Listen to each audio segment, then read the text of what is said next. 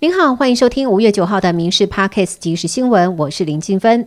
台南市在昨天发生了一起不幸车祸，一名三岁女童和母亲在过斑马线的时候被轿车撞死，母亲受到重伤，住院救治。许多民众愤怒说：“真的是名副其实的行人地狱。”市长黄伟哲脸书也涌入留言，呼吁市政府正视，让行人最基本的用路安全得到落实。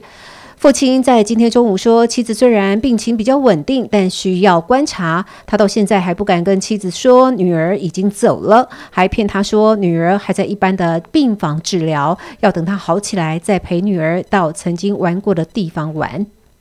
好事多爆出 A 肝莓果风波，是否造成病例持续引发关注？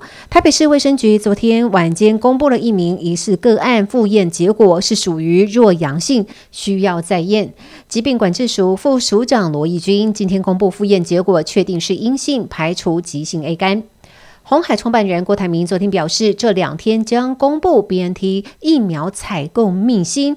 郭台铭今天在脸书上说：“是谁帮蔡总统传话，叫他不要买疫苗的？”他说：“告诉大家，那个人就是前总统府秘书长李大为。”他说：“那个晚上他又气又难过，整晚睡不着。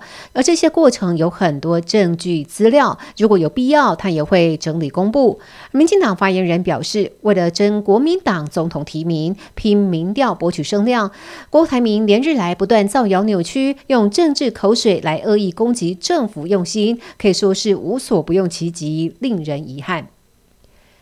二零二四总统大选，民进党参选人赖清德积极打空战，吸引年轻人支持。他推出短影音五大社群平台，包括 IG、YT、FB、推特和赖官方账号，空战多管齐下，但就是不包括资安有疑虑的抖音。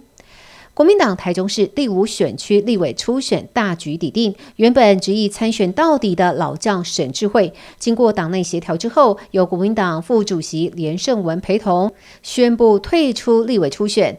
该选区确定提名现任议员黄建豪，迎战现任立委庄敬成。沈智慧强调，他将全力加入辅选，也会支持黄建豪。为了强化后备战力，国防部全民防卫动员署在年初宣布。将规划召训女性后备军人，采自愿报名。首批十四名女性教招人员，昨天已经在桃园八德的大南森林公园战术位置报道。今天进行战术行军、战斗教练等科目。有上兵赵元分享，因为从事防中业，体认到有国才有家，就来保家卫国。很多女生都有当兵，不用有差异。立法院会今天三读修正通过《组织犯罪防治条例》部分条文，意图使他人出中华民国领域外实行犯罪，而招募他人加入犯罪组织者，处一年以上七年以下有期徒刑，得并科两千万元以下罚金。如果招募对象为未满十八岁之人，加重其刑期二分之一。媒体报道指出，数位身份证政策终止，全民需要负担新台币十亿元。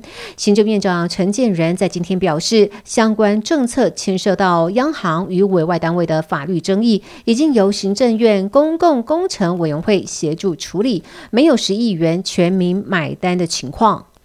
根据报道，美国民主党众议员摩尔顿最近在智库研讨会上提出了炸掉台积电的说法，但这一段言论没有任何外媒报道。而出现在中国影片平台抖音当中的相关片段，疑似遭到断章取义。行政院长陈建仁表示，任何媒体报道的时候，都应该要好好查证，才能提供正确的消息，这相当重要。我在日本东京银座的一间劳力士表专卖店，在当地时间八号下午的六点十五分左右，遭到三名头戴白色面具的黑衣抢匪闯入。抢匪敲破了展示柜，抢走超过一百只的手表，价值大约一亿日元。过程当中，虽然有路人见义勇为，最后抢匪仍然成功逃逸。警方经过半个小时追捕，将涉案的四名男子逮捕归案。经过调查，四个人都是十九岁以下的青少年。以上新闻由民事新闻部制作，感谢您的收听。更多新闻内容，请上民事新闻官网搜寻。